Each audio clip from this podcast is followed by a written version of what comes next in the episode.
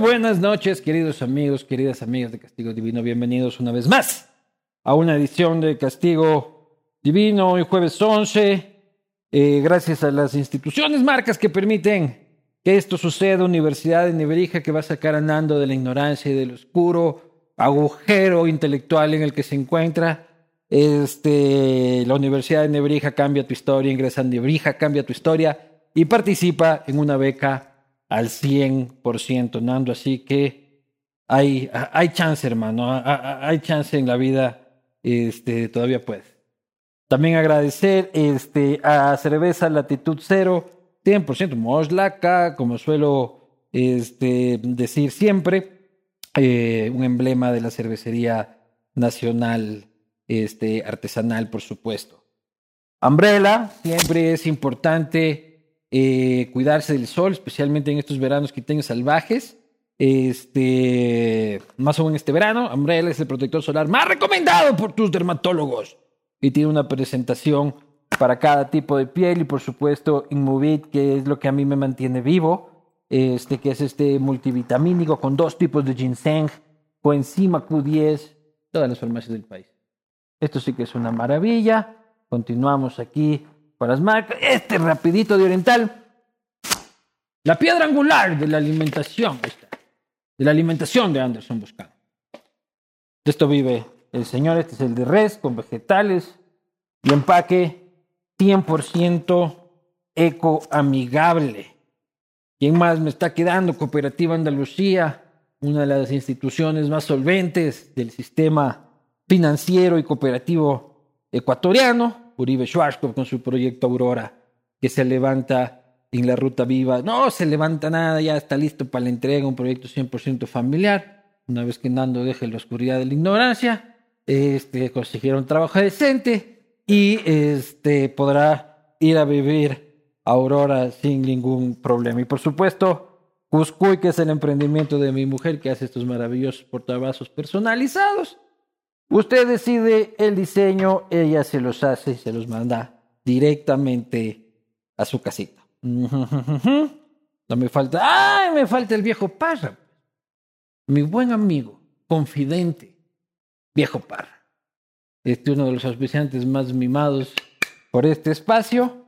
Este, yo venía preparado, dije en mi casa voy a hablar de rock and roll. Este, así que me voy a Liguana eh, no me esperen. Y con tal, cuando me salen los invitados abstemios, es relajo. Bueno. Sin más, este, para mí es un enorme placer convocar a este espacio de tertulia y conversación a uno de los artistas ecuatorianos este, más relevantes de las últimas décadas. Nos ha puesto a rockear, nos ha puesto a bailar eh, durante muchos, muchos años yo me confieso que mi, este, en los pininos de mi vida rockera, eh, seguidor de, de, su carrera, me refiero por supuesto al señor Hugo Fer. Buenas, buenas, buenas noches, señor Luis Eduardo Vivanco. Maestro. Qué alegría estar por acá. Qué honor, qué honor, el el mío, pero. no, chéverísimo. E, este espacio es muy bacán, en donde se se percibe la realidad de la gente. Entonces eso es una cosa súper interesante. Pero ya no chupas. Hace siete años, ya siete años, el 28 de diciembre, cumplo siete años. Antes de Año Nuevo. Eh, sí, es más, me la puse difícil. O porque... sea, ya llegabas muy golpeado de fiestas de Quito, creo claro, que... Claro, yo dije el 28, el 28 de diciembre del, del 2015, este, eh, y paré, y, el día que estaban así todo el mundo quemando el año viejo, y yo decía, decía, hijo de puta, es la primera vez en mi vida que me acuerdo que pasó un 31 claro, Que me acuerdo cómo llega el año. claro, o sea, que me enteraba del año nuevo. Pero ¿por qué dejaste de beber así tan eh, imprevistamente? Yo creo que la verdad es que se me estaba yendo en banda el, el, el alcohol, el traguito. Pero ese día que recuerdas con fecha específica. Sí que te levantaste y estabas en una cuneta con tres travestis al lado? no, eran, en realidad eran cuatro travestis y, ah, y, un pana. ¿Pero no, ¿Por qué ese día? eh, 28. Porque en realidad eh, lo más chévere del asunto es que, porque sí.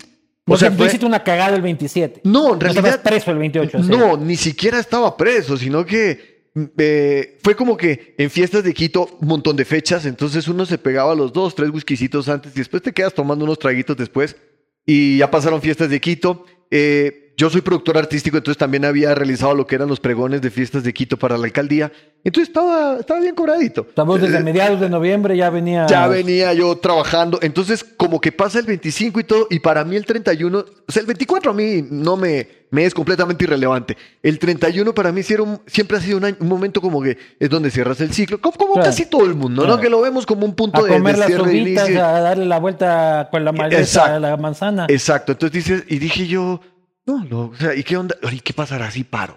Y, dejo de chupar. Pero, pero completamente radical, o sea, dije, no me voy a, a, a huevear con que me voy a tomar una cervecita con el ceviche ni nada, eso no dije, paré, paré y... mm, ¿Fumabas no, nunca fumé, no, nunca fumé cigarrillo. algún tipo de otro psicotrópico? Pastillas para dormir, hermano, sí las necesito, sufro de un insomnio crónico desde mucho tiempo. ya. Entonces, eso. De- entonces, el 28 de diciembre dije, no, no voy a tomar. Y como que era un día que estaba tranquilo, tal. Y, y ya arranqué el 31. El 31 era así. Pero el primero me sentía como. El único, como el único que se acordaba de la noche. Exacto, un superhéroe. Y le veía a toda mi, mi gente y mis cercanos chuchaquis y todo. Entonces dije yo, bacán. Claro. Sí. Y empiezas a darte cuenta que las muchachas con las que ibas a salir no eran tan simpáticas. En cambio, dejaba- dejabas de salir con muchachas simpáticas por estar muy pluto Claro. y cosas así. Claro, Entonces, porque las simpáticas era muy mamado. Esto no le voy a hacer caso. claro. Claro, pues. claro, y en cambio eh, te, te das cuenta de que las otras muchachas no eran tan simpáticas. Eh, no, y sobre todo el, el chuchaqui. No volví a tener ¿Cuál chuchaqui. es el peor chuchaque de tu vida? Uf, pues, madre. El peor chuchaqui de mi vida. O sea, yo creo que por ahí en, por ahí en el 2000, en el 2009, 10, que terminamos así una gira en, en carnaval y en las cuatro fechas, en los cuatro días de carnaval habíamos hecho nueve shows. Nueve shows en, en cuatro días en diferentes ciudades del país. Entonces, era como que me botaban en la furgoneta, yo quedaba así y antes de subirme al escenario era, démosle a Luguito un poquito de su medicina, ¿no? Entonces era energizante con, con, con, con whisky, entonces me tomaba unos tres shots y me subía, ¡wow! Y caía y otra vez, ¿no? Rucazo. Entonces esa acumulación fue un chuchaqui así. ¿Drogas fea. No. No Pero me es que digas, para qué sea, más. eh, que me Escúchame. digas que no has consumido escúchame, es una escúchame, cosa a ver, escúchame, escúchame. ¿Para qué más droga que esa?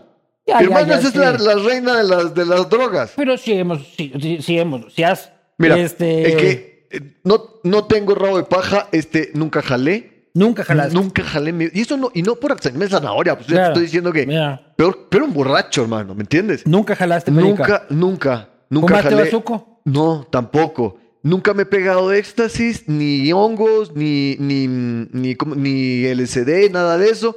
Lo que sí, me, me he fumado mis, mis, mis porritos y me gustaba hacer los brownies. O sea, Ya. yo, yo soy, como me encanta la cocina, entonces... es un tema gastronómico, es un tema, Sí, era un tema- cultural. Sí, sí. Pero sigues fumando porros. No, no. ¿Hace cuánto ya también? Igual de esa misma época. No, es que no estaban de la mano, nunca. No, más bien, más bien yo como que mm, o, o me gustaba mucho el tema de, de- de comerme un brownie más que fumar. Era cuando estaba eh, en pareja, ¿no? Ya. Sí, sí, ahí era muy, muy, muy bon- muy bonito porque como, como que se conecta uno. De ahí yo salir de la casa así, no, no, no. Claro. Oye, Sí, ¿y sí. preso alguna vez? Sí, sí, señor, estuve preso, damitas y caballeros. y ni sabes dónde, en Mindo.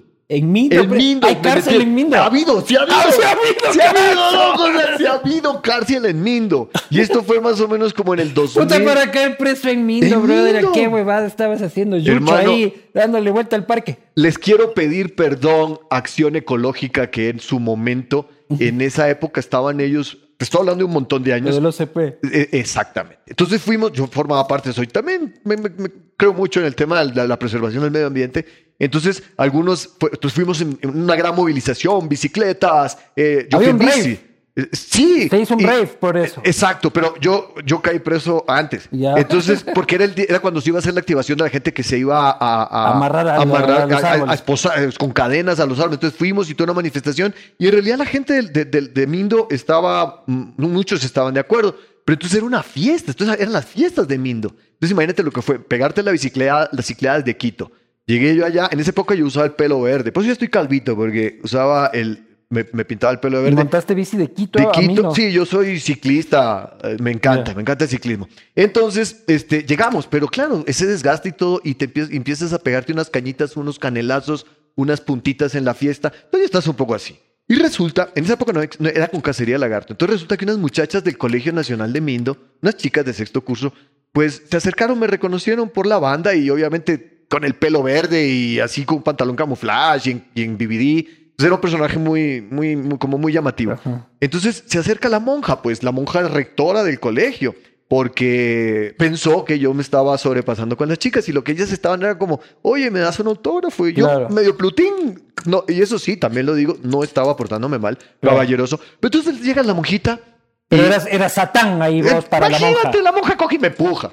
Aléjese de las muchachas, respételas. ¡Monja, hija de pu- Ya, lo dijiste, en serio, eso fue lo que dije. Me paré así Monja, hija de puta. Sí, hermano. Sí. Entonces yo me paro así, le digo, arrepiéntete de tus culpas, monja, Hija de puta. que te vas a ir al infierno. Con la voz de un cantante apoyada en el diafragma, utilizando toda la caja torácica y la resonancia de acá. Me escucharon, me escucharon hasta nono. Entonces, y me doy la vuelta, ¿no? Me levanto y me doy la vuelta yo tan feliz porque fue un héroe, ¿no? Fui un héroe. Salgo caminando. No sé, en cuestión de segundos, llegó la policía, el, el patrullero. El único patrullero. El único patrullero en la única actividad lectiva que debió haber habido en Mindo en dos años. Y coge y ta, ta, ta, me cogen así y me botan en el cajón, del, en, el, en, el, en la parte de atrás del, del- del patrullero. Y ahí me tuvieron como media hora y yo, yo chumado, ¿no? Y mi hermano por la ventana, ¿qué pasó, Hugo? ¿Qué- Yo no sé, es que... y- Monja puta. Oye, y me meten en un calabozo oscuro, así, pero una catacumba, ¿no? Con, con, con, con la puerta de metal y todo. Yo lo que pensaba era que en el fondo hubiera un par de delincuentes que hicieran de mí su, su amante esa noche, Claro. ¿no? Y, y ese fue mi susto en realidad. Y, y entonces el un policía le decía al otro, ¿lo dejamos esposado o no? Entonces el otro le dijo, no. Entonces, gracias a Dios, no dormí esposado. Y al día siguiente me levanto y eh, yo creo que ese fue el peor chuchaqui, porque... porque Pero el problema ha sido porque la monja debe haber sido la autoridad más importante del pueblo. Pero por supuesto, tú lo has dicho, No. tal cual. Además era la monjita. Y no, yo lo veo en retrospectiva. Yo no... monja. Claro. Entonces, pucha, hablando con el teniente político, con la policía, me dijeron, tiene que primero que nada ir a pedir disculpas. Entonces era domingo, llego, ella al lado del cura dando la misa.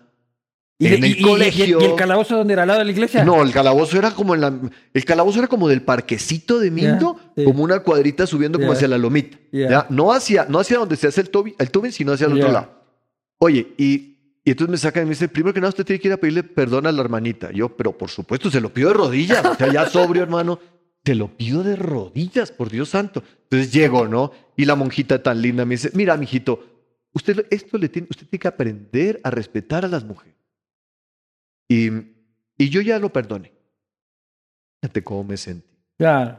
Sentí así hecho Y miércoles. ese chuchaqui, Ese bro, chuchaqui de y puta, Soy todo. un mal tipo, me voy al infierno yo. Me voy al ¿Qué infierno. va a decir mamita? Y mi ñaño y toda acción ecológica que lo que estaban haciendo era todo el- la, la cuestión esta, era, era pidiéndole al teniente político que me dejara salir. Claro, pues. O sea, ¿para cómo venían todos estos hippies dañados de Quito? Claro, a Le hacer la mentan el revolución. irrespeto a la primera autoridad de Mindo y quieren utilizar el pueblo para sus fines políticos. Exactamente. Entonces, eh, como conclusión, ese yo creo que ese fue el, el peor chuchaqui, pero ni siquiera, o sea, yo lo veo en retrospectiva y claro, si, si yo no hubiera estado pegado al Australia, hubiera dicho, "Mon- hermanita, tú me, más bien hagámonos una selfie. Claro. Porque... Bueno, en ese tiempo era con rollo, pero. Exacto, hubiera sido la de 110, ¿te acuerdas? Claro, la larguita. Ay, me- quedan de las 24 fotos una foto, monjita, y este. Y le movías así, la cosita Claro, así, te claro, tomabas pues, una no, larguita así.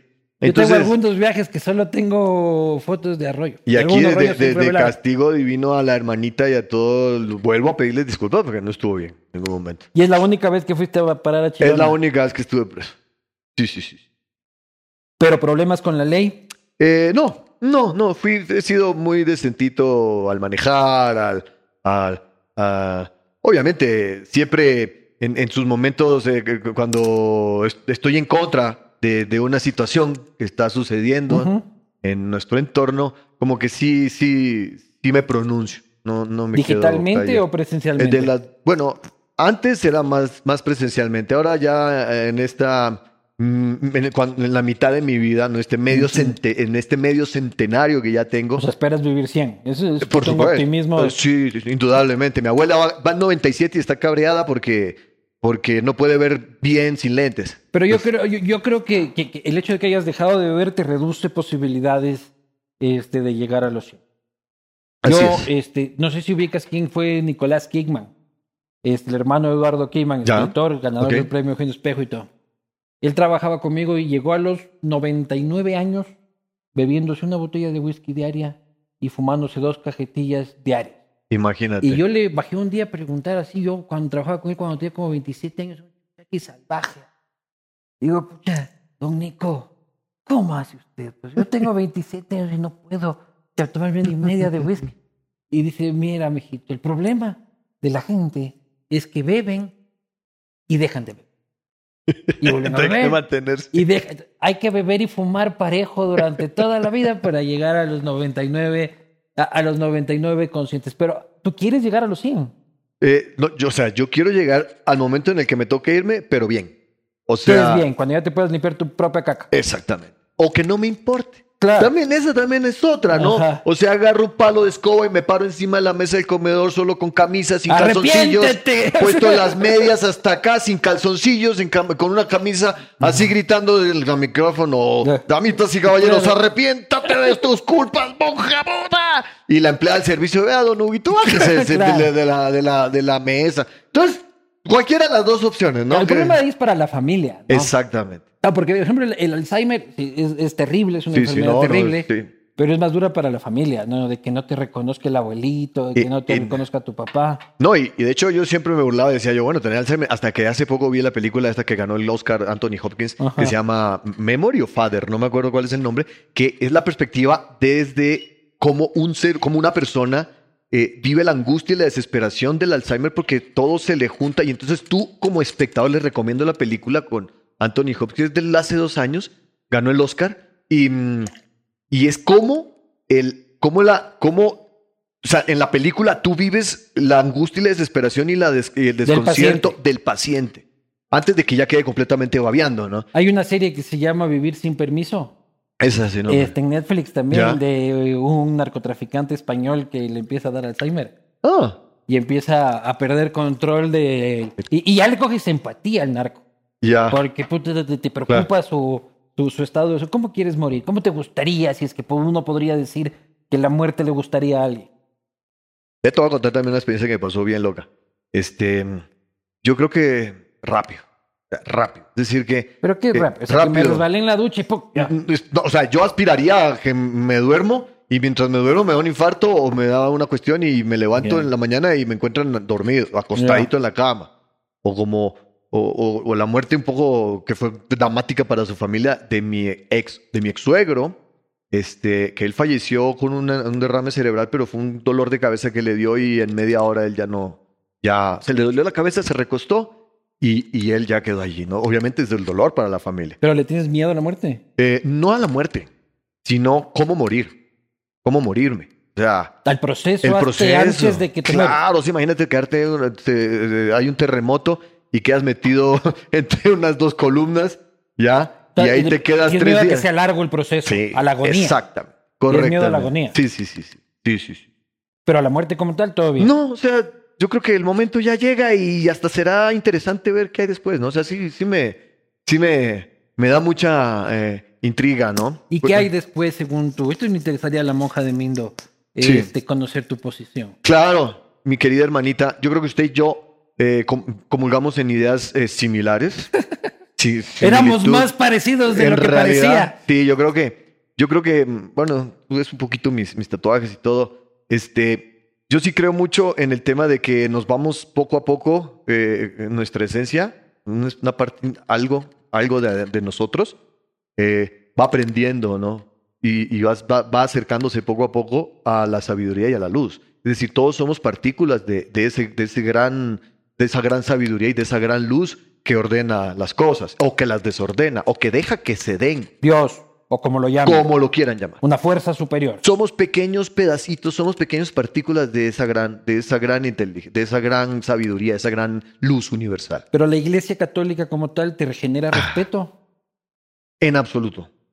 En absoluto. O sea, ya, monjita, otra vez se cayó sí, la monjita sí, de lo siento mucho. Es que usted, es que lo que pasa es que ¿Estará viva todavía? es- yo, yo creo que sí, espero que sí, de todo No corazón. era una monja relativamente Sí. joven. Mira, yo me gradué en un colegio de curas, en los de jesuitas, San Gabriel. Claro. Entonces, este, Yo no logré grabar, graduarme en el colegio de curas en el que estuve. ¿qué, cuál, cuál estuviste? ¿Qué cuántos años Eh, no, ¿en estuve? cuál estuviste? ¿En En el? Intizano. Ah, en el Intizan. Bueno, el Opus Dei. Claro. Ya. Entonces, este, entonces yo le tengo gran admiración a ciertos personajes de la iglesia. O sea, yo tuve dos o tres curas que fueron rectores y un profesor de filosofía mío que los, que, que si yo digo, si es que hay que decir que es santo, es un santo. ¿Ya? Pero en cambio la institución como tal no lo, no. Porque la- Porque más bien al revés dicen, no, es que el problema son ciertos individuos de la institución. Yo más bien creo que la institución es la que, la que está, está mal y que a pesar de que la institución está mal, dentro hay seres increíbles, seres espectaculares. ¿Y a ti te metieron al San Gabriel por convicción de tus padres eh, católicos o porque es, es y era un buen colegio? No, eh, porque pasé la prueba. yo no tenía ni idea. Yo nací en Colombia. Toda mi familia es... O sea, yo nací en Colombia. Yo nací, mejor dicho, yo, yo nací en Bogotá. Sí. pero yo soy ecuatoriano. Sí. O sea, es mi siempre fue mi ¿A qué edad decisión llegaste? a los 10 años. Hace 40, años aquí. Es Exactamente. incomparable por lo que... I- indudablemente. Pero hay gente que todavía eh, a los, llegó a los 5 y tiene 60 y, che, ¿viste? Claro. O, eh, Pero también es respetable, ¿me sí. explico? Claro, pero... Tú has tomado la decisión de adquirir a esta patria sufrida Sí. y aguantadora como parte tuya y esta patria sufrida y aguantadora te ha recibido como parte de ella. Exactamente. Y nos amamos como marido y mujer y como tal nos peleamos y nos enojamos y nos odiamos entre sí, pero no nos vamos a separar. Y yo decido conscientemente cada vez que he salido del país como artista, yo soy un artista ecuatoriano, representando a Ecuador. ¿ya? Y eso me pone a mí feliz. Porque Ecua- Ecuador me ha dado todo. Pero no es lo normal lo tuyo. No es lo normal lo tuyo. Lo normal es de que un extranjero aproveche siempre su condición de extranjero en el país. Así es. Entonces, si vos te presentaras acá, eh, vos has tenido suerte porque has tenido una carrera exitosa, este, pero eh, otro artista en tus condiciones no hubiese abandonado su condición, valga la redundancia, de colombiano para ganar un metrito más en la carrera. Verás, te cuento una cosa. Mi abuelo de- en Colombia fue compositor de música tradicional colombiana. De hecho, hay un par de guabinas y bambucos eh, colombianos que son de autoría de él. Entonces, mis tíos, que hasta ahorita, lo- uno tiene, o sea, de los que todavía están vivos, tienen setenta y pico de años. Ellos toda su vida han vivido de la música. Eh, entonces, yo vengo de tres generaciones de músicos. Pero soy el que mejor le ha ido en la música. Y todos mis primos en Colombia nunca vivieron de la música como yo he vivido en Ecuador. A pesar que sean más académicos o pues, cualquier no, y que Colombia, hermano, que Claro. supuestamente es la capital latinoamericana del entretenimiento hoy en día, con artistas buenísimos y con. Balvin. O sea, este, sí, a- así es. O sea, hay artistas talentosos y hay un. Y hay Balvin. Y hay Balvin. y hay Balvin. Y mis respetos a Bad Bunny, que es un cabrón, un tipazo, un, un gran músico. El otro no, el otro sí es un una farsa. Perdón. Este, eh, entonces, entonces yo creo que, que más bien, eh, eh, más bien no, más bien Más bien no, te- Ecuador no, te- no fue, no, fue, no fue necesario. no, Ecuador me dio todas las herramientas porque como es como que eres un colono, como que eres un pionero, como, como la industria aquí estaba, ha estado siempre muy chiquita, entonces tú llegas y le metes ac- actitud, le metes huevos, le metes disciplina, le metes mucha disciplina y, y entonces puedes conseguir objetivos, mientras que al lado dices, no, es que allá está pasando todo, sí, pero es que allá está pasando todo, pero hay 50 mil como vos dándose codazos. Es que la cosa es esa, de, de ser un, un- pez grande en un estanque pequeño o un pez pequeño en un estanque grande. ¿no? Algo así como cabeza de león. ¿Cómo es? Cabeza de, ra- de Cabeza ratón. de león o cola de ratón. No, no, esa sí está en la olla. Claro. Cola de león ¿Qué o cabeza de ratón. Esa, ese sí, ese Claro. sí. Claro. Oye, pero tú ya en el colegio entras a San Gabriel, vienen de Bogotá, tu viejo creo que vendía enciclopedias. Vendía seguros. Seguros. Enci- Enciclopedias era el del Andrés y del Sergio. ya. El papá, el, el, el- el Diego, Diego. Sacot. Eh, Mi papá vendía seguros. Y ellos se hicieron así de panas. Ah, son panas así Yo le desde conocí pelados. al Sergio y al Andrés, fueron mis primeros amiguitos en Ecuador. Era chistosísimo porque con el Andrés tenía unos zapatos kangaroos, me acuerdo, unos azules, y yo se los veía, el man llegaba así con sus zapatos, y después nos poníamos a jugar, pues dice, ¡ay, se me subían mis zapatos! Y el Sergio, que era como dos años mayor que, nos, que nosotros, no se juntaba, él estaba adentro tocando la guitarra desde esa época, ¿ya? Y a nosotros nos dejaba afuera porque éramos chiquitos. Claro. Entonces, fueron mis primeros amigos en Ecuador. Oye, llegan a Ecuador, tú entras al San Gabriel y cuando empiezas a decir tracatín, tracatrán, el rock and roll. Cuando entré No la música, No, el rock, la- sí. el, el sentimiento Correcto. rockero, antisistema. Correctamente, tú lo has dicho, porque odié la música. Toda mi niñez y mi niñez y mi primera época la odiaba porque mi mamá eh, me daba la guitarra y me ponía en clases de guitarra por- desde chiquito sin saber si yo quería, entonces yo no quería. Pero entonces entré al colegio y en el colegio en esa época, entonces elegí cuartos sociales y habían dos panas que tocaban la guitarra y todas las muchachas de la Dolorosa y del colegio Rumi Pamba, las niñas se sentaban a mirar, decía yo, y yo así sentado atrás de las niñas decía, no, loco. La única forma de perder la virginidad es cogiendo la Yo soy un patucho de un metro sesenta y ocho, medio chiro, este, eh, no muy agraciado. ¿Qué hago? Me metí al teatro también, a teatro también. O sea, hice Claro. teatro, hacía poesía. eh, poesía no servía para nada. Claro. O sea, en, eso, en su momento, ¿no? Y entonces dije, empecé a tocar la Escribían sus guitarra. propios guiones en el teatro, ¿no? Así es, yo, yo dirigía eh, mis- mi- en, en la, en la escuela y en los primeros años escribía los guiones y los dirigía y me gustaba mucho. Entonces ahí es que empiezo a agarrar la guitarra y a mí me convirtió a la religión del rock and roll, porque a pesar de que incluso he producido artistas de música Ajá. nacional, como tú sabes, este, eh, mi esencia es el trío rock and roll, guitarra, bajo, gui- guitarra, bajo y batería, fueron los ilegales. Yo los escuché en la Vienen Radio ahora, Jet. creo que en Claro. diciembre, by the way. Por supuesto, ahí estaré yo en primera fila. Soy Claro. groupie, sigo siendo groupie. Puchas, putas. Sigo siendo groupie de los ilegales. Entonces es espectacular. Que no se, no se subieron los verdes. Sea, los cruz. este, no se subieron los 70 porque se ahuevaron. O sea, es que, es que ¿quién? El o sea, ambiente era hostil. era el hostil. ambiente era hostil. Era hostil, sí. Y yo me acuerdo clarito que el vocalista de Ilegales eh, coge el micrófono y dice, este, porque los eh, hay un grupo de mamoncetes que no se atrevió a subirse al escenario, dirigiéndose a los verdes Sí, 70, sí, sí, sí. y por eso Ilegales os recompensará con dos horas más de concierto. Y la gente. Yo creo que fue más bien una actitud muy prudente del que en su momento era el manager de Los Verde, de los hermanos Be- a- Alex, Alex Betancourt, de no dejarlo subir porque, porque les hubiera, le- las hubiera No, pasado no, le mal. rompió una botella de trópico hubieran seco en pasado la mal. cabeza. Sí, lo hubieran pasado mal. Entonces fue una actitud muy sabia de no subirse. Y, y ya, pues. Entonces ahí es que yo me convierto en la religión del rock and roll. Eh, desde Con los ilega- ilegales. con ilegales. En cuarto curso, cuarto, Por si acaso curso. no es si la morena pide, si no es hay un tipo dentro del Claro, espejo por Dios. que me mira con cara de conejo. Sí, lastimosamente a veces hay que. Los otros ilegales también pegan, loco. No, No, sí pegan. en absoluto. Tú estás así en esas fiestas, así con las tías, este, y no hay cosa que prenda y que no pegue, que le pones una de ilegales y la tía empieza.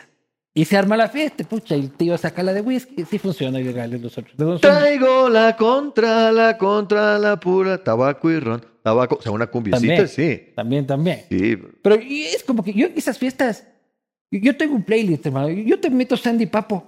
Este, a menos, en el momento que más, pucha, menos te lo esperas, yo te meto una de Sandy Papo, te meto una de Proyecto 1, te meto una de Garibaldi, este, de- hasta Garibaldi, hermano. para levantar un poquito la fiesta. O sea, los hispanos, toda la cumbia, toda la cumbia, el, grupo 5, Néctar, este, Rodolfo, sí, pero, y, y, y el vallenato hasta que se lo, hasta que lo dañó Carlos Vives, no sé, antes de Carlos Vives. Y yo me meto una botella y media de whisky y ya te pongo Luis Miguel. Este, y me voy por las de Manuel. Emanuel, Este, Emanuel, bueno, toda la vida. Es bueno, loco. Este, Luis Miguel Manuel. tampoco te gusta. No, Luis Miguel es un cantantazo, es un tipo superdotado. Hiper exitoso. Y canta todo lo que se le da la gana. Entonces hay que, hay que, es, es como cuando escuchas a Camilo Sesto, que, que escuchas a Camilo Sesto y se te pone la piel Claro. así, loco. Porque José dices, José. No. José José, por Dios. Que los escuchas y dices, ¿cómo carajo nacieron esos seres humanos? O sea, ¿qué, Claro. qué- qué onda, loco? Impresionante. Ilegales. Dices, puta, a mí me gusta esta nota. Incluso antes de los Beatles. O sea, tu primer paso Yo no, son ilegales. a mí los Beatles no, loco. Yo soy rolingo, yo soy rolling. Antes de, antes de, Antes de Rollins, claro. Sí, antes de Rollins. Sí, Después supuesto. empiezas a meterte en el rock anglo. en el rock and roll. Entonces escuchaba a ellos y, y- y además llegó una ola impresionante a principios, a, a- a- a finales de los 80, o sea, entre finales de los 80 y principios de los 90, una ola de rock latino de los, de los, de los prisioneros, todo, o sea, de, de Soda. ¿me entiendes? Este, virus. eh, eh, el Tri, eh, y, y- y- y- desde España también venían un grupo, Duncan Du, que era un poco más fresita, pero, Ujú. pero también tenían lo suyo. Este, no, y así una cantidad de Charlie. Loquillo, Charlie, Loquillo. Loquillo, y, eran, entonces todo eso así, boom, ¿no? Así. Urrutia. Claro, y sí, este, no, Vetusta Morla, o sea, era un montón. No, pero Vetusta no es tan vieja. Sí, No, no, Vetusta son guambras. habría que verle porque yo sí. Sí. pienso que son como de principios de los 90, ¿verdad? ¿Sí? Sí, sí, sí. Lo, eh, bueno, pero todo eso, entonces se me metió así y dije, loco, esto es lo mío. ¿Cómo se llama el otro? Ramoncín. Eh, Ramoncín, ese ¿no ese sí no me acuerdo, ese sí no me acuerdo. Buscarás. Ya, voy a, a, a- a- a chequear. Los de mi agüita amarilla, ¿cuáles eran? Eh, los toreros muertos. Claro, Por los toreros favor, muertos. los toreros muertos, increíble. Bueno, entonces ahí tú fundas tu banda este, en un Quito noventero. Sí, yo en el 95 asistí a- un, a un- al Centro de Difusión Cultural del Banco Central del Ecuador. Tenía un... Mientras tenía un- el país se debatía en el CENEPA. Más o Exactamente menos, el mismo en el año. 94, sí, 94, 95. Entonces, este, ahí es que mm, mm, en- eh, Juan Mullo, un saludo a Juan Mullo y, a- y al señor Novoa, Mauricio Novoa. El Mauricio Novoa es un, guitarrista de, de música flamenca. Un guitarrista espectacular. Juan Mullo es el mejor musicólogo que tiene este país. En esa época eran unos pelados y, e hicieron un, un taller de música de jazz, para componer jazz y para componer blues. Este, escalas, todo ese tipo de cosas de las cuales yo nunca tuve idea porque yo aprendí de oído y ese era para leer. Entonces me vieron entrar y, y yo toqué ojalá de, de- de- de este man, del Silvio Rodríguez. Rodríguez. Mal, pésimo, todo mal tocado, pero yo como era malo pensé que lo hacía bien. Y estos dos me dije- se pensaban, dijeron, ¿lo votamos o no?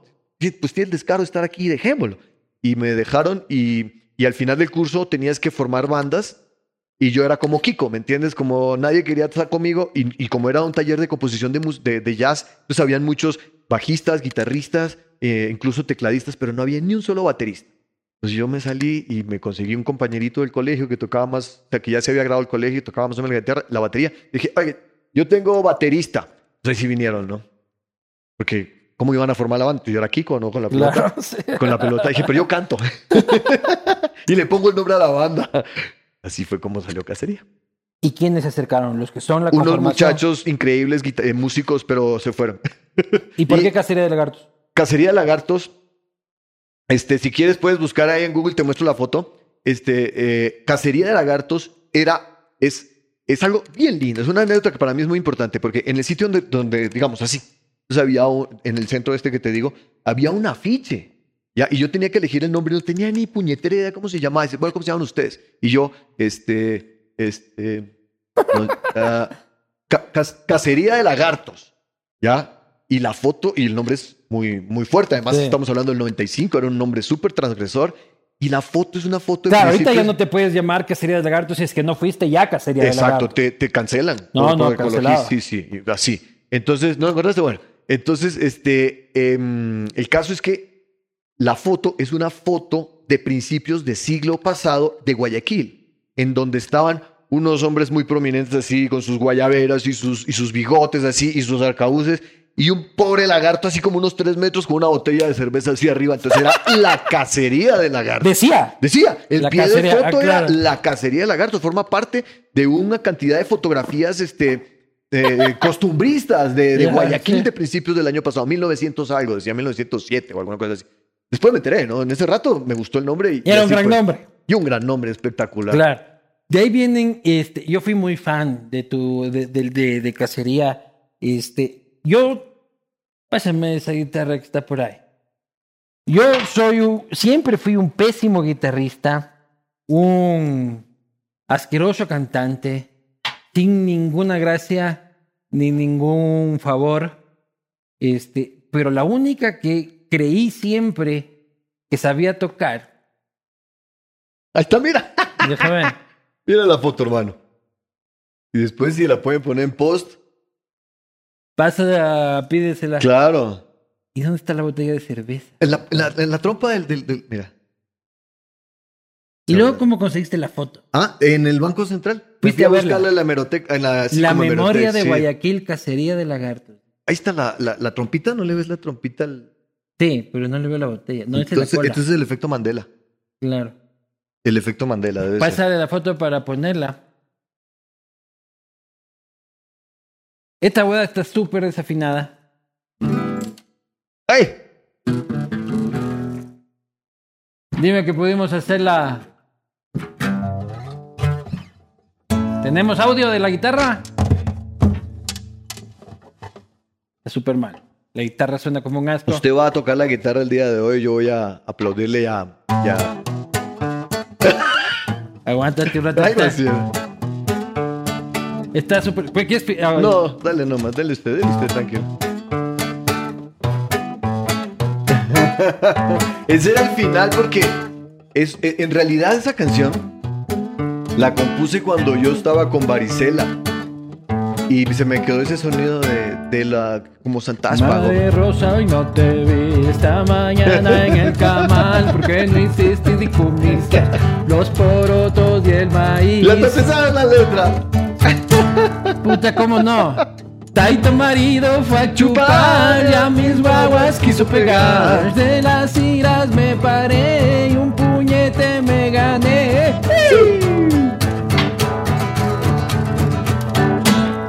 ¿Ven?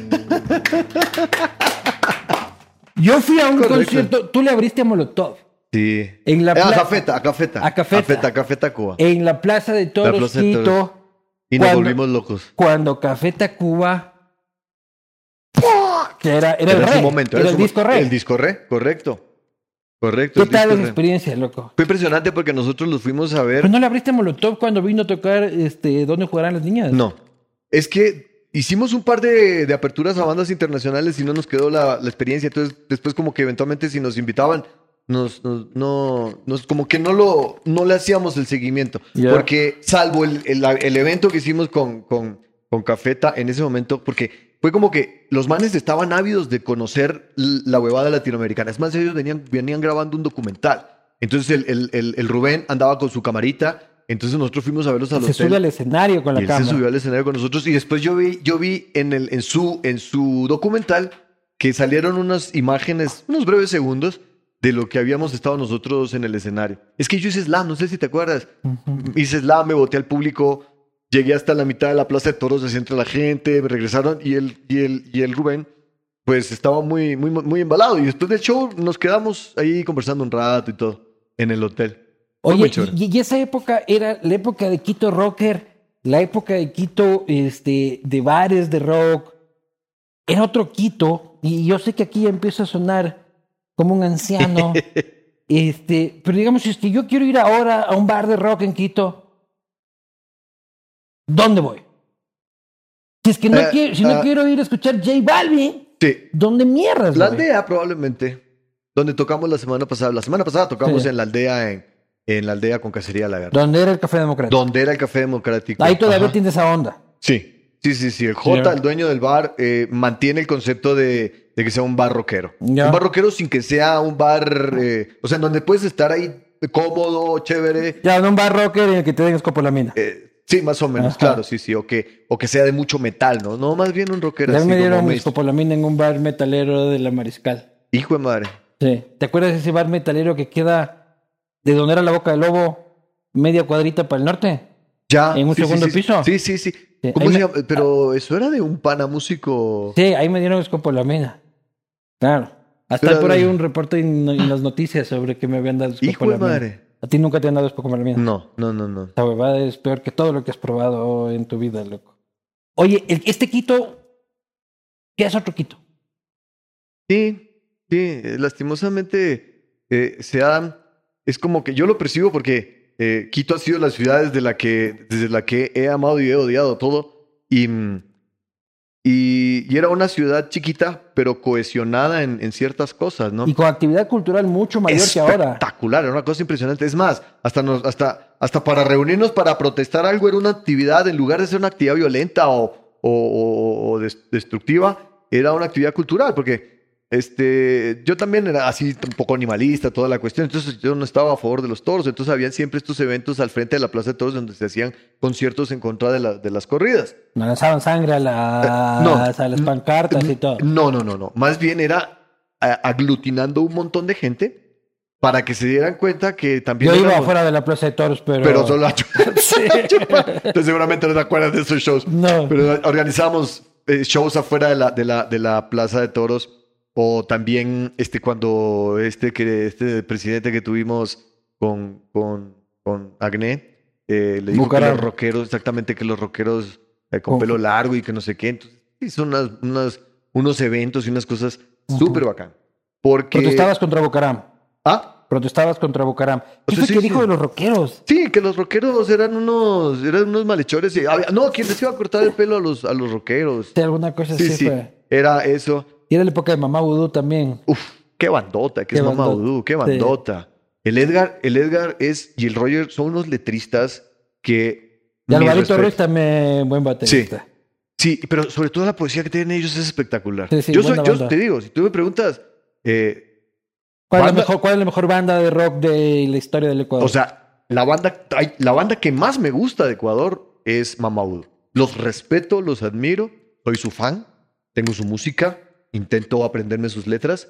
Y hay una banda cuencana que te recomiendo que se llama La Santa Muerte. La Santa Muerte. ¿Es nueva? Sí, tiene unos 5 o 6 años. Psychobilly, espectacular. También soy groupie de ellos. Así. Porque yo en Cuenca dejé a sobrepeso y a vasca. Y de ahí no he vuelto a los bares de rock bajo sueños. Bajo sueños. Puta, la qué bandota, bandota. que, la bandota que sigue tocando todo lo Pero yo que sigo pensando que no hay mejor banda que este, Sally Mileto hasta el Paul.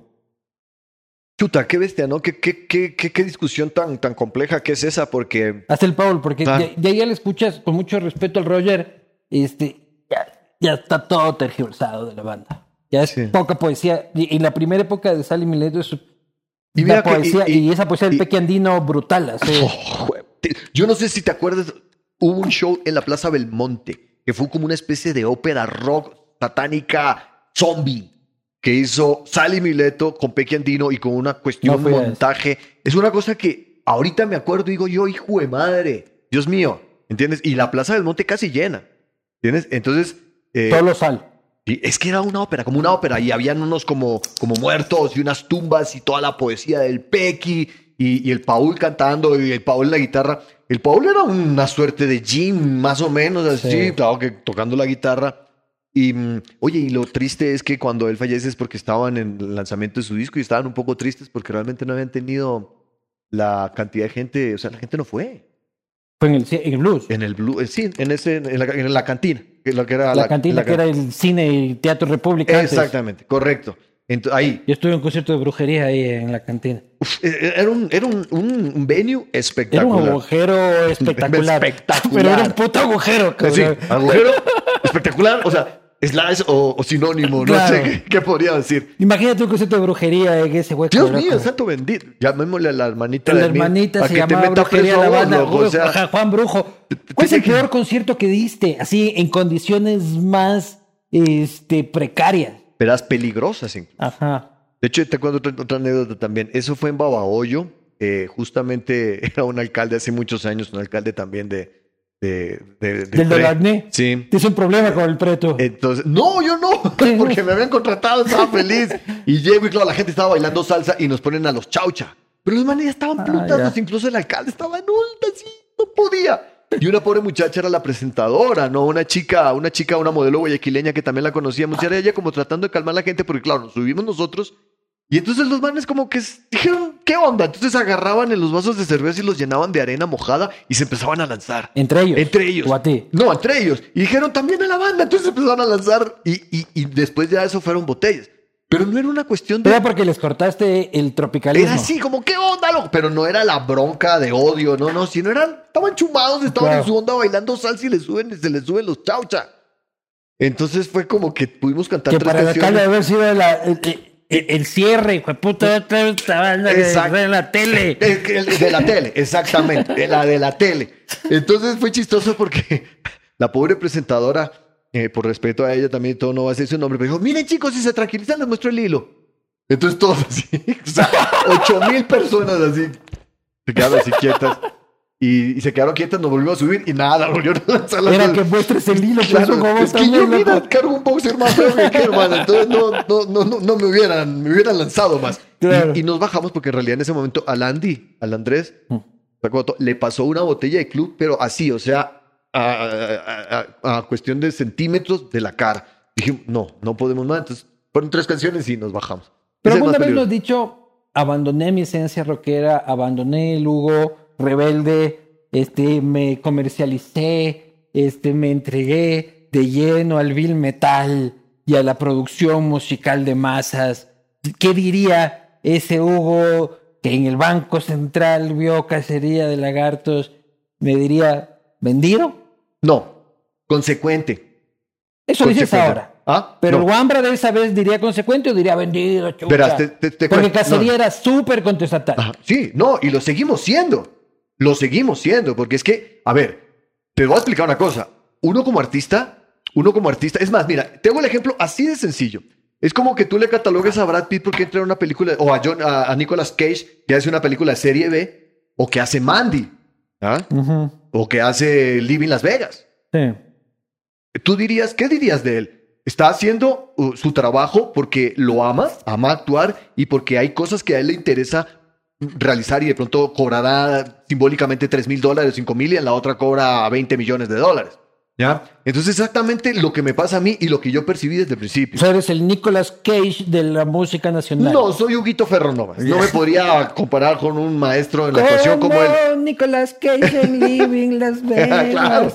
Entonces, el tema es de que yo nunca, he- nunca me he desconectado. Es decir, yo soy un ciudadano político por Traigan esencia. hielito, vean, por favor. Soy, soy un personaje político, me, estoy demasiado involucrado con, con, con, con, con, con lo que es- con lo con mi país, cómo lo quiero. Pero cómo- te chupó el sistema en lo, en, No. lo, en lo musical. No, no, no, te voy a explicar, te voy a explicar porque Si es que los la gente- chaucha, los chaucha- a mí me gustaba lo que Sí, hacían. pero- Pero, chaucha es como. Exacto. Incluso creo que era contestatario por eso mismo. O Mira. sea, vamos a llevar lo comercial al extremo de lo Mira, es, comercial. es así de sencillo. Yo a los 33 años, yo soy administrador hotelero y toda Sí. la vida he amado la música.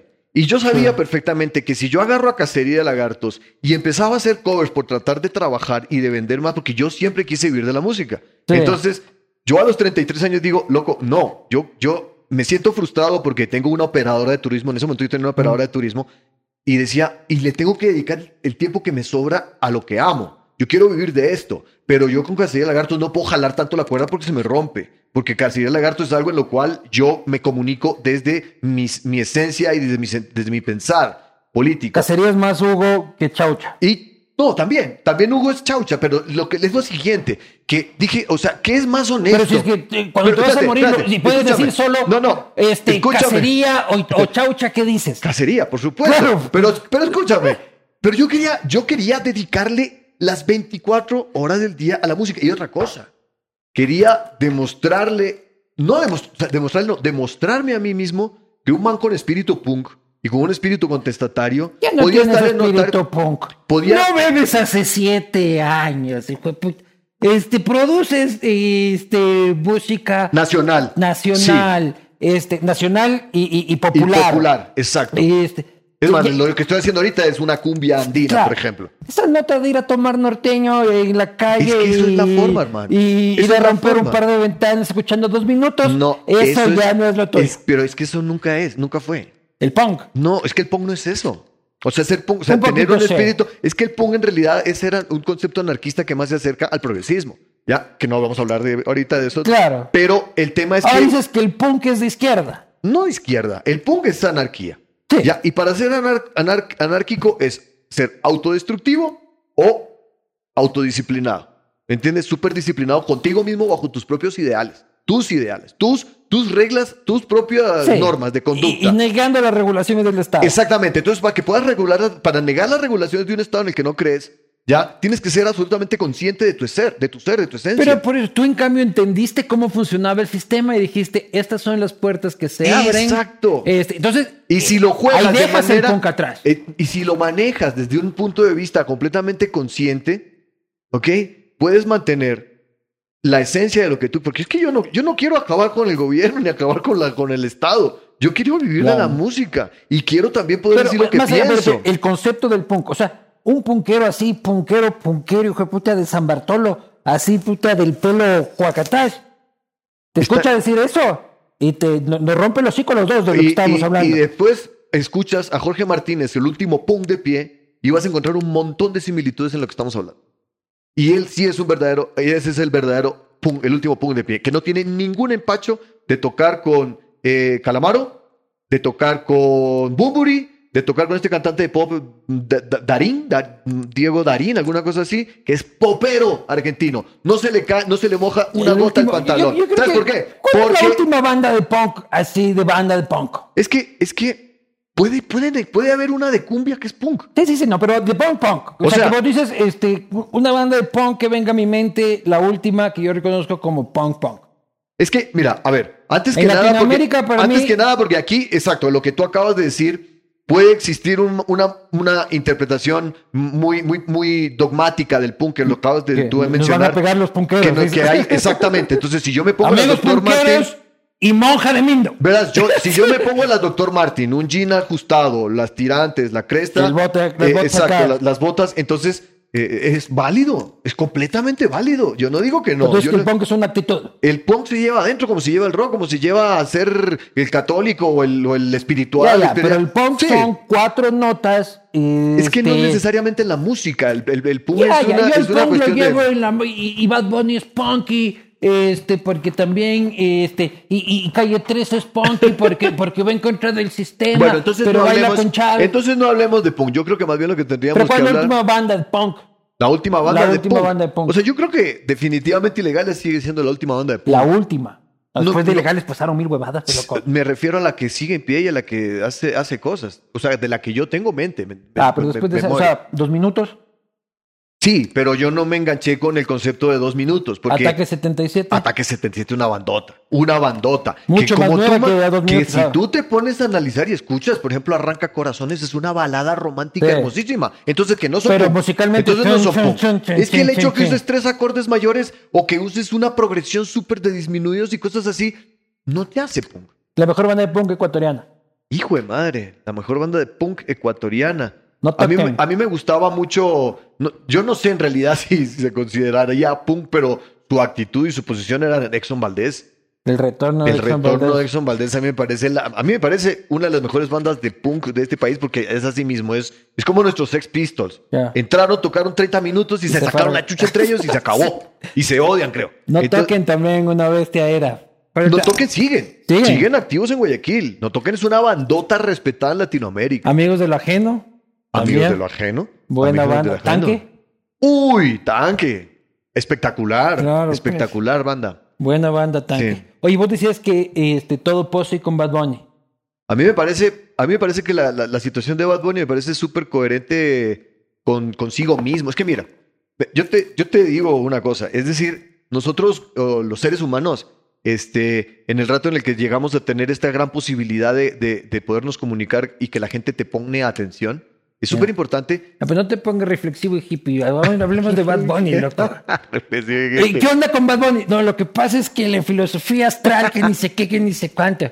¿Vale verga o no vale verga? Que Bad Bunny no. Sí. Bad Bunny es un tipo que me parece un artista espectacular. Artista. Sí. Porque ¿en en qué radica su arte? Yo te voy a O decir, sea, digo, su valor artístico. su valor artístico. Después de que hablamos de óperas de Sally Mileto, Sí. vamos a Bad Bunny. Exactamente, porque es que no podemos cualificar algo porque utiliza muchas notas o utiliza muchos arreglos musicales. No, no, vamos No, a ver. ¿cu- ¿Cuál no. es el valor artístico? El valor artístico de Bad Bunny es que, en primer lugar, el tipo hace que por primera vez en la historia la música de Latinoamérica se convierta en una tendencia a nivel mundial. Es decir, volteen a mirar a Latinoamérica. primera vez. No, espérate.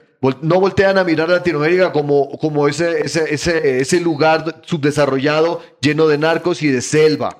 ¿Me entiendes? Yo hace si no, lo algunos empiezan años, a ver al Hugo, man. yo hace algunos años estuve en Sudáfrica, Ya. este, ni siquiera en la capital, sino metidito para la derecha, este, donde hablan mal inglés y mucho id- idioma aborigen. Ya. Y uno entraba a la última oficina donde necesitaba cualquier cosa y en todo lugar uno estaba ahí y empezaba despacito. Ah, claro. Saborito. y los negros te la cantaban. Sí, y eso fue un fenómeno. De hecho, de hecho, yo tuve la suerte más o menos en esa época de haber estado también en, en Europa y escuchaba en cualquier lugar en Un fenómeno en como el de Italia, Luis sí. Fonsi y Pero Daddy Yankee. Fue, una, fue, la, fue el- le sonó la flauta. Es decir, el tipo llevaba 15 años de carrera haciendo baladas pop y se junta más que con él, creo que fue con los del estos productores cubanos, se me fue el nombre ahorita, los de los de, bueno, con los que cantaban con DCM bueno, se me fue el nombre, pero que son los productores Pero de. Yankee es Daddy Yankee también. Sí, no, espectacular, nadie le quita.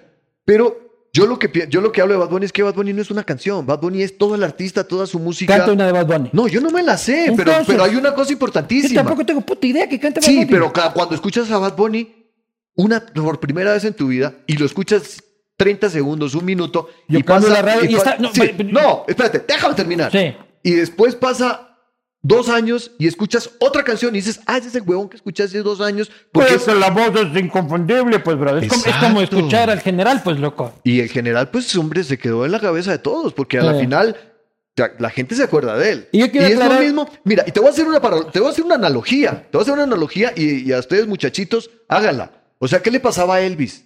Elvis, en su momento, Elvis en su momento era considerado obsceno, simplista, alienado, eh, era el vicio, era el vicio andando. De Claro. hecho, que inclusive, y esto no por la película, sino porque uno que, que lee la biografía, ver la película lo, lo, lo, lo grababan de la cintura para, Para que arriba no porque mueva las momentos- para que no se le viera mover las caderas, porque las mujeres se orinaban de la histeria. Eso les pasó con Sandro también. Ya, exacto.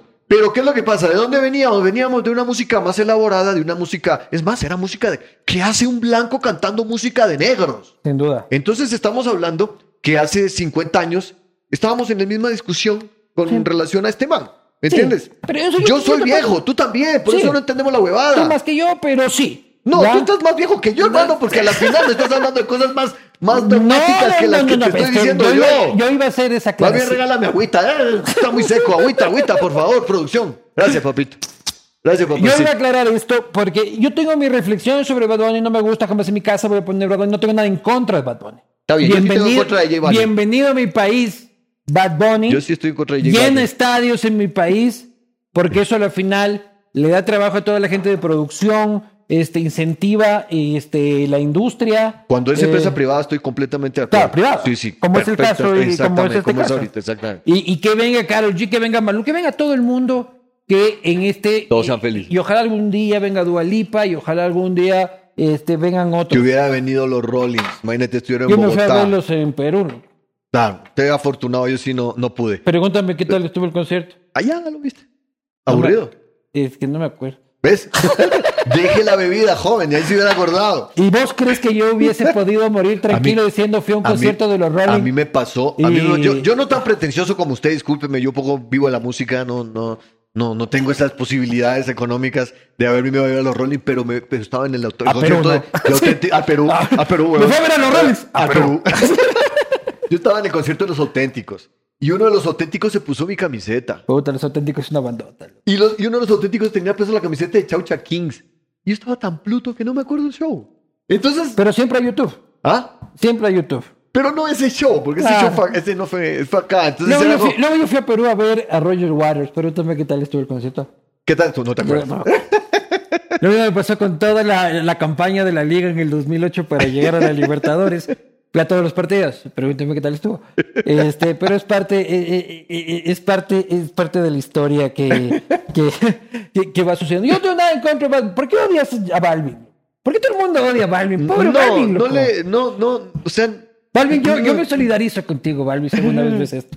yo creo que él, él es el producto de, el producto de, de cómo un capital, eh, sí, así, dinero, se apuesta a, a algo para que tenga un rendimiento financiero sin más ni más. Está bien, pero, pero en cambio, si yo digo que te deje algo, ¿no? Que te deje algo, aunque ¿Qué te sea. tiene que que te- dejar? ¿Por qué, ¿Ah? por qué te tiene que dejar algo? A mí sí, a ti no, ¿Qué tranquilo. te deja? ¿Qué- qué- tranquilo. ¿Pero qué te deja Bad Bunny? A mí me deja eso, a mí me deja el tema de que es un man que es muy coherente, no solo con la música, no solo con su estilo, no solo como él rompe la estética, perdónenme la palabra, cagándose en el mismo estilo del, del trap, Porque el, el tipo este, canta de una forma en la cual jamás le hubieran aceptado cantar en, el, en ese género que después ya se, ya se convierte. ya, pero ¿cuál es el problema de Balvin? ¿Ah? Que, o sea, ¿por qué no dejan? Es que tampoco sé que canta Balvin, pero... Exacto, porque no lo vas a poder identificar Pero nunca. tampoco sé que Lo- canta Bad Bunny. Pero lo puedes identificar, lo puedes reconocer. Claro. Porque él sí tiene. Yo, El que sí ver, me gusta es Maluma.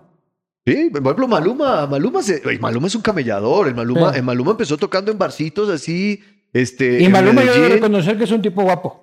¿Es bonito? Pucha, es guapísimo. Como se rapan puta. todos la cabeza, ya se ven todos igualitos. Cabrón, qué guapo que es el hijo Sí, de él puta. con el pelito yo, o sea, largo se le veía bonito. Yo creo que eso también le, le funcionó. Pero el tema de Balvin es, es, es- es esa actitud de regodearse en su tristeza, en su depresión. Solo disfrutaste lo de Residente. A ver, La puteada de Es Residente que lo que pasa es que cuando tú le ves la puteada que está haciendo Residente a Balvin, te das cuenta lo, cab- lo cabreado que está Residente consigo mismo. ¿Ya? Está muy frustrado con él, está muy enojado consigo mismo. O sea, lo que le dijo se lo merecía a Balvin, pero, pero el hecho que el Residente lo haya hecho le deja a Residente en una posición, hombre, estás loco, estás muy cargado, man. Estás muy cargado porque estás botando mucha mierda. O Y sea, yo que- lo que en su momento, a mí me pareció, dije, qué bacán. Después pasaron unos días y ahí lo reflexioné. Es Claro. que lo que a mí me cabrea de Residente. Y, y yo nunca le quise a Calle 13. Yo incluso, Calle 13 tocó en el Estadio Olímpico Atahualpa con Manu Chao. Sí, Yo fui bien. por Manu Chao. Ajá. Primero tocó Manu Chao y me retiré Sí. del concierto. A Para pegarte no, los whiskycitos de no, no, para no escuchar este, a Calle 13. Calle 13. Porque Calle 13, desde que yo la vi subida en un escenario con una camiseta que decía Chávez, mejor artista pop del Grammy, con Chávez, dije, eso sí fue puta. No tienen ningún valor intelectual. Son unos vendedores de humo de América Latina que luego se sientan con Ortega, que luego se sientan con Maduro, que luego se sientan con los Kirchner, que luego se... Entonces dije, tú hermano, vienes a darte, como decía un amigo, el Simón Bolívar del reggaetón, ¿ya? No tienes ningún valor intelectual para decirme qué está bien y qué está mal. Y yo lo que sentí más bien era que Residente ya no tiene rating y ¿cómo hago para... Le voy a pegar a Balvin que sí tiene rating. Yo pienso que hay una frase, creo que es de, de- Hipócrates, no me acuerdo bien, es un pensador de la época antigua que dice que un ciudadano que no es político no es un ciudadano pacífico, sino es un mal ciudadano. En esencia, todos los seres humanos tenemos una, una esencia, una, una, una, un- una, una necesidad, una urgencia de política. ¿Pero qué opinas de Chávez? Y tú? lo. No, yo no puedo opinar porque nunca he estado en Venezuela y. y, y Pero en su momento. opinión. Sí, sí, de- déjame terminar. Entonces, el tema no es, el tema no es, el tema no es, es- mira, el tema no es que tú tengas una posición política. El, el problema es que no la tengas. El problema es que no, el, el problema no es el debate, no es que tú y yo tengamos una posición ideológica diferente, sino que por eso, uno, o nos odiemos, o dos, nos, nos, que- Efectivamente. no- nos llevemos a, una, a, una, mm, a un debate básico con muletillas y con dichos que escuchas allí en la calle y que repites como una lora. Como por ejemplo, no he estado en Venezuela. ¿Ah? Como por ejemplo decir, no, he estado es en que- Venezuela no, no, es que- para no opinar no, sobre... No, no, es que sí te puedo opinar. No, yo sí puedo opinar. Pero antes de opinar, antes de opinar, necesito poner las cosas en contexto. ¿Me Dale. entiendes? Porque si no, vamos a entrar en la cuestión de que el uno es progresista y el otro no, el uno es que supuestamente es de izquierda o el otro no, Ya. cuando en realidad lo que se tiene que eh, di- discutir no es tanto la posición, sino con qué... Con qué, ¿Qué opinas de Hugo. Chávez? A mí me parece en su momento que Hugo Chávez logró eliminar, logró acercar la diferencia, eh, la desigualdad social que existía en Venezuela. ¿Ya? Logró, permitió que personas de clase mm, muy baja tuvieran acceso a un montón de cosas. ¿Ya? Era un líder indiscutible. Yo no puedo decir porque obviamente no me voy a meter en algo en lo cual yo realmente no he estudiado a profundidad, ¿de acuerdo? Pero lo que sí te puedo decir es que como de líder y como, y como, como cabeza de un, de un pensamiento político, en un momento puso a Venezuela en una situación saludable. ¿Ya? No todo el tiempo, no sé en qué momento las cosas cambiaron y no sé los factores reales por los que esa situación sucedió. Yo pero, que, voy- pero que Venezuela en ese momento estuvo mejor con Ya. Chávez que si hubiera estado con otro presidente, es indudable. Yo no lo voy, yo no lo Es voy a refutar ni a probar este, para ser lo más aséptico posible y que la gente saque sus propias conclusiones. Yo solo te voy a dar nombres. Chávez ya pasó. Ya. Y tú reflexiona en corto por cada uno. Perfecto. Este, y así yo no me meto a discutir si es que el que yo creo está mejor o el que tú. Válido. Y conocemos. Porque lo importante es eso, lo importante es generar un debate con respeto. No, y, con además yo te sustento. invité a ti para conocer tu pensamiento. La gente ya sabe qué pienso yo, entonces así que da igual. Así es. Y la gente creo que también sabe mi pensamiento. Nicolás Maduro. Sí, es, un, es, un, es, es, es una consecuencia nefasta de Chávez, porque lastimosamente el ego de Chávez no permitió generar este, cuadros políticos instruidos y preparados lo suficiente para poder manejar un, un pensamiento político coherente y poder seguir manejando un país, tratar de manejar el país de lo mejor posible. Entonces el que quedó fue este, este se afianzó a, a su, a su cuestión y ha convertido al país en un hecatombe. No lo puedo, no hay, no hay que defender de allí. Gustavo Petro. Petro, hombre, Petro para mí es la oportunidad que tiene Colombia de decir si las cosas que han pasado o no son ciertas o no. ¿A qué me refiero con eso? Todo el mundo sabe de dónde viene Uribe. Todo el mundo sabe qué fue Uribe en los 80, director de la aviación civil colombiana. ¿Ya? Entonces eso es innegable. ¿Ya? 6.600 falsos positivos no es mentira. Venimos de esa situación, venimos de un país en el cual, lastimosamente, la violencia, se ha, o sea, la, la- droga, la violencia, la guerrilla, todo se ha manipulado y todo se ha convertido en un gran, en un gran, en una gran excusa para que ciertas personas se forren de plata. ¿Ya? La Y- droga y la guerrilla Sí, son una excusa para que sí, otros se Un forren. montón de gente se forre. Ya, Incluso pero ahí no es culpa la, la guerrilla, son unos santos. No, entonces. también. La, es que lo que pasa es que la guerrilla terminó jugando a eso también. Es que no puedes decir que son los mismos pensadores y los mismos pensamientos que pasaron. A ver, si tú no eres la misma persona que hace 10 años, tú hace 20 años eras comunista, tú lo has reconocido, Sí. ¿ya? Y hoy no. Entonces eres una persona que, con producto de las experiencias, has cambiado, has analizado las cosas para hacia tu camino. ¿Me entiendes? Y la guerrilla no ha cambiado. Y en la guerrilla, por supuesto. Los líderes que los líderes de la guerrilla, los que, los que los que se robaron la espada de Bolívar del, del M19, eran muchachos universitarios que tenían ideo, Pero una cosa es ideología. el M19 y la otra es Marulanda. Exactamente. Manuel Marulanda. Exactamente. Manuel, Manuel Marulanda en su momento, en su momento era un tipo que tenía sustento ideológico. Después ya no. Yo no voy a defender a Marulanda. Se volvió igual o peor que contra los que combatía, porque es que en la guerra nadie gana. Los paramilitares no son santos, pero también es cierto que en algún momento ciertos hacendados, cierta gente dijo a la mierda, tenemos que defendernos de algo que está sucediendo, ¿ya? Entonces, ¿qué es lo que pasa? Que al igual que en, en- en- un país, en otro, que en otro país que es en Estados Unidos, el, el- el gobierno de Colombia siempre se, hace, siempre se ha repartido entre la derecha de aquí y la derecha de más acá, ¿ya? O sea, nunca ha habido un gobierno con una visión eh, De izquierda. de, de izquierda una- o más una social. guerrilla de izquierda que los ha mantenido en una guerra civil, ¿no? Perdón, Eh, eh, y claro, o sea, la guerra, la guerra, la guerra también, la guerra también fue un negocio para la, para la derecha, para, la, para el ejército. ¿O es que qué crees que la cantidad de plata que llegaba de, de- Del de- Plan Colombia. exactamente era, era para que No, y para vendedores de armas y Pues para todo el claro, mundo. por supuesto. Entonces ya hay que analizar las cosas desde ese contexto. Yo no voy a sentarme y decir, ¿sabes qué, hermano? Este, Petro y la guerrilla y Mar... No, no, yo te hablo de Pero este Juan Pablo momento. Santos, este, Juan Manuel Santos, perdón, este, tiró para la izquierdita. Bastantito.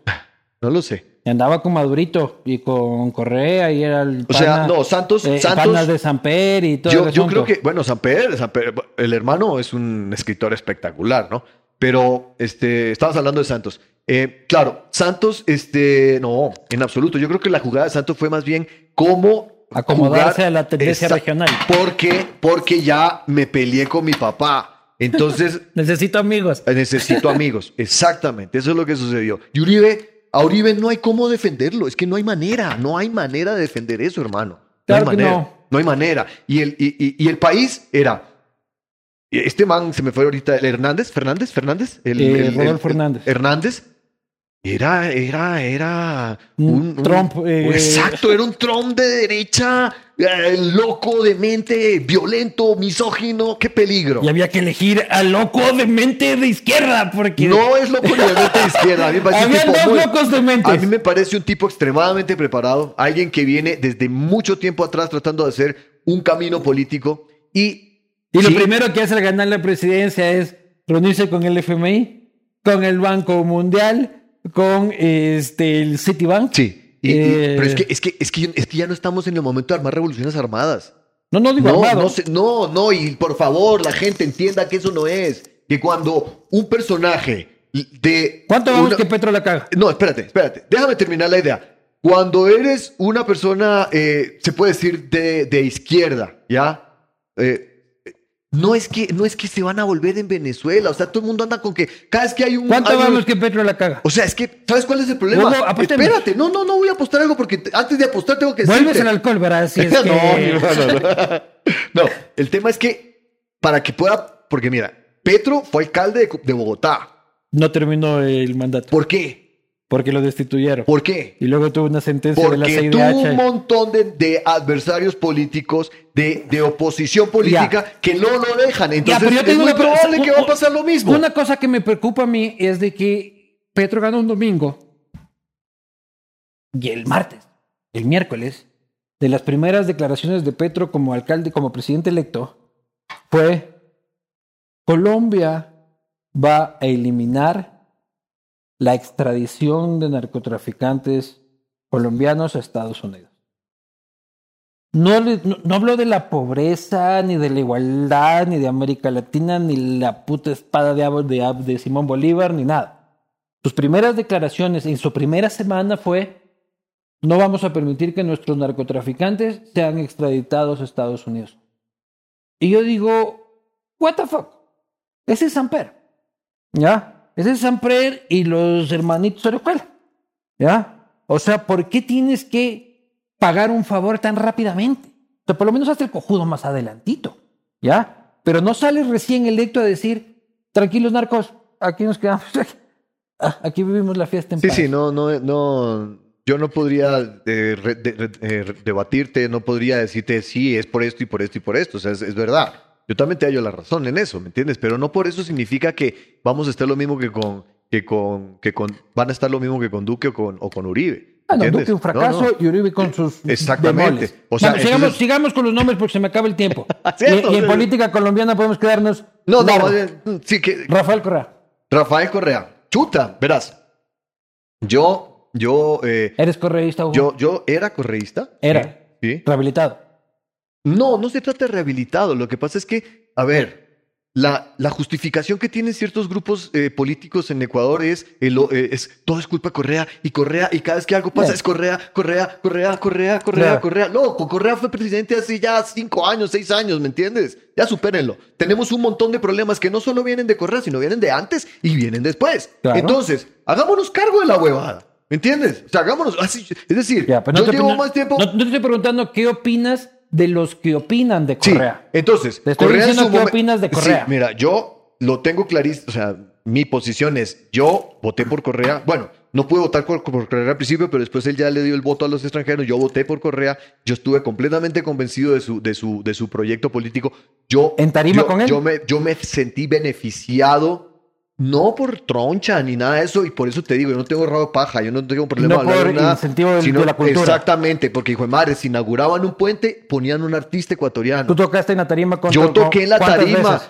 unas cinco o seis veces. ¿Con Y sí, le hice bailar a todos este, San Juanitos y pasacalles. ¿ya? No me avergüenza, no me quita nada, no me hace menos porque yo estaba, porque yo, porque yo estaba viviendo Y una antes realidad. y después, este, ¿qué fue Hugo? ¿Cómo Yo estás? siempre- Compañerito. Sí, no, no, un par de veces alcanzamos a, a- a comer, y, mm, pero ¿qué es lo que pasa? Que lastimosamente en nuestro país fue, eh, Correa salió así. ¿Y, ¿Y cuál es el problema de nosotros como democracia y sobre todo en Latinoamérica? Es que no hay sustentos ideológicos reales. Es decir, no, nos, no hay cuadros Ya, políticos. pero tú sí te fuiste, Correa. ¿Por, por qué dejaste de ser porque Correa estaba solo en su momento. Ahí había un montón de gente más abajo. Que era- pobrecito, dice. no pobrecito, no pobrecito, sino que el man, eventualmente yo pienso, yo pienso, no, pues, imagínate ser un presidente, no tengo ni idea, ¿ya? Que tienes que gobernar y empieza a haber tanta, tantas cosas que tienes que ocuparte que hay veces en las cuales tienes que como que no mirar totalmente para allá para poder seguir manteniendo la casa un poco en orden. Y eso se fue... re- de- eh, Pero tú no crees que él es un tipo corrupto. No, él no. Yo no, no. lo creo. Yo no, No, lo creo. no, bien, lo que Yo no lo creo. No se lo han demostrado. Eh, tampoco, tampoco ¿Te gustaría que vuelva? No, o sea, es que me tiene, es que no tiene que ser Correa. No, no, pero ¿te, te gustaría que vuelva? ¿Te No, gustaría me- que sea candidato? No, es que, es que él ya hizo lo que tenía que hacer. ¿Votaste Ya- por Arauz? Eh, no porque adivina quién me quitó el voto. ¿Quién? El señor Moreno. ¿Por qué? Me sacaron del padrón. Yo creo que porque a mí sí Moreno sí me, me pareció una debacle en este país. Eso sí es peor, porque... Te sacaron tu nombre del padrón. ¿Sí? O sea, yo votaba como extranjero y después... ¿Y por qué extranjero si eres ecuatoriano? No, yo nací en Colombia. Pero ya nacionalidad no tendrás. Me la, deba- me la, no, me la, me la, me la negaron en, en el, en, la- en la- el año, en, la- en la go- en el gobierno anterior. ¿Y por qué no la pediste en el gobierno anterior o en el anterior? Si vienes aquí, estás aquí desde el gobierno de, de de puta de Velasco vos, hijo de puta. Cada vez que hacía fila para migración, estaba la fila llena de mis compatriotas ay, colombianos. Te da pereza y te abrías, Me loco. daba una pereza, hermano. Y después fueron la cantidad de cubanos que llegaron. Y después eran Entonces no fue culpa del Moreno, hermano. Tenías... No, no me Desde Juan José Flores tenías vos De hecho, oportunidades, y- loco. Y mi baterista se llama Juan José Flores. Ahí está, pues, loco. Desde Juan José Flores tenías vos oportunidad para. Bueno, pero terminando de contestar tu pregunta, sí creí en el proyecto político. No. Sí soy una persona en la cual creo que el Estado tiene que, no, no, no tiene que soltar la, la huevada y achicar. No, yo creo que hay cosas importantísimas que tienen que ser solucionadas de parte del gobierno, como es salud, educación y el mínimo buen vivir. No como el que lo utilizaban como un, como un dicho, sino el concepto eh, socialdemócrata del- del, Oye, mira, te voy a contar una cosa que me pareció impresionante. Y, y- por eso te digo, no, no tengo problema de hablar las cosas, pero no tengo rabo de paja.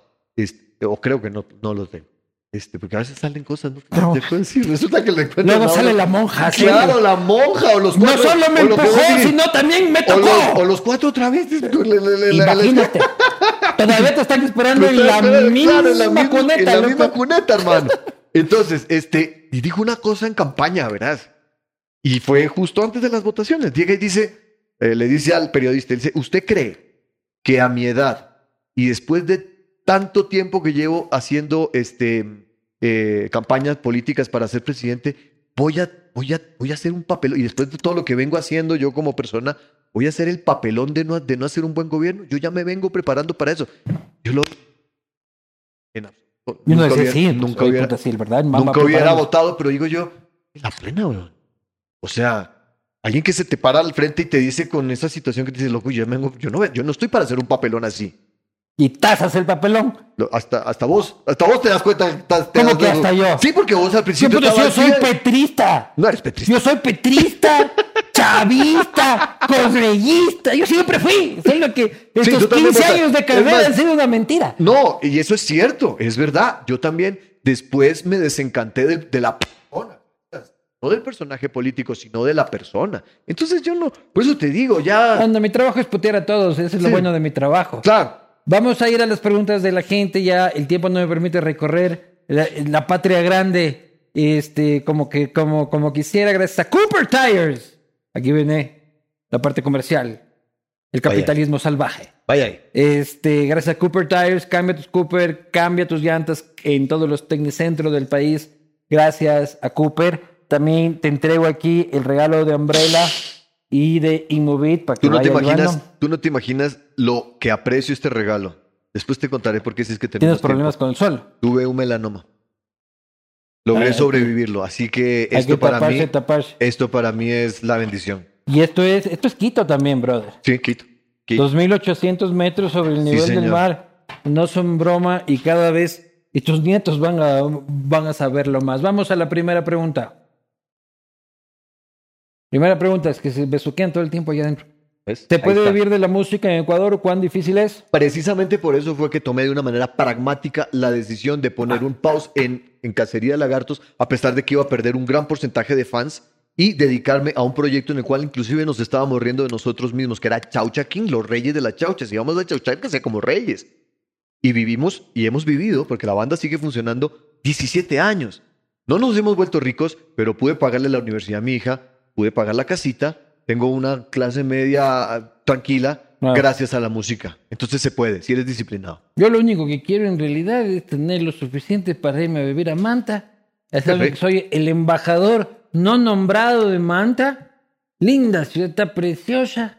Y una casita frente al mar en Manta. No le pido más a la vida. Algún día, algún ahí día sí podemos estar viviendo al lado. ¿Por qué? En Manta, sí, Manta, cualquier playa Manaví. Pero Manta, Manta está pepa. ¿Ah? Manta está pepa. Yo soy más agreste, no más de. Sí, de- pero es que te vas a, Manta más al sur de Manta y esta zona de Santa Marianita. Mm, sí. Y, y además, o sea, lo bueno de esa parte, y ya parezco agente inmobiliario yo, pero lo bueno de esa parte es de que tienes a Manta al lado a 20 minutos. Claro. Y Manta tiene todo. Sí, sí, sí, sí, eso es verdad. Eso es maravilloso. Siguiente. Excelente la invitación. Esta la dijo él, yo, pucha, que me, me, me corregía él Ah, mismo sí. de que las dos bandas siguen activas. Ya lo dijo. Siguiente. ¿Cuál fue la mejor experiencia del concierto desde el volcán del Pululao Ahí en el vos, no, 99? na- ahí vos no nacías. yo no fui, no o sea, no, yo eh. ya, ya había nacido. Sí. Tenía unos añitos y no me dejaron ir. Claro, era muy pelado. eras muy pelado. Y me, y lo y me parecía puta, un- una cosa espectacular. Y creo que fue una cosa Sí. espectacular con muy poquita gente. Sí, correcto. Pero como proyecto, Rock al Volcán era una huevada. Man, compartir escenario con eh, eh, víctimas del Doctor Cerebro, con Víctimas del babasónicos. Cerebro, con y, y subir, o sea, y subirnos, es decir, aquí estaban los las años que víctimas. escucho víctimas aquí estaban Cerebro. víctimas y aquí estábamos los cacerías, ¿sí me entiendes? Es decir, mientras Y eran muy parecidos como bandas. estábamos, claro, después salimos del o sea, escenario. digo, como estilos. Estaban, sí, y, el, y era chistosillo Y porque... pintado el pelo igual y que él- vos, luego. Claro, y él tocaba con el papá, el saxofonista del papá. Claro es sí. Entonces, eso, babasónicos, chancho en piedra, y quedarte a dormir en la carpa. Y claro, yo sí bebí como cosaco esa noche, y habían los panas que se comían sus honguitos y eso. Fue un gusto eh, ecuatoriano yo no poético. Yo no logré convencer a mi familia, loco. Eh, o sea, mis padres de que, Perotti, de que tenían que lanzarme a los 10 años a, Sí, era- a, a esa, a esa jauría. Perotti, gracias. Per- Perotti, Perotti, gracias. Perotti, gracias, brother. Sí, Gracias. Vuélvelo a hacer, hermano, vuélvelo a hacer. Perotti, gracias. Este, siguiente. Creo que se repitió una vez.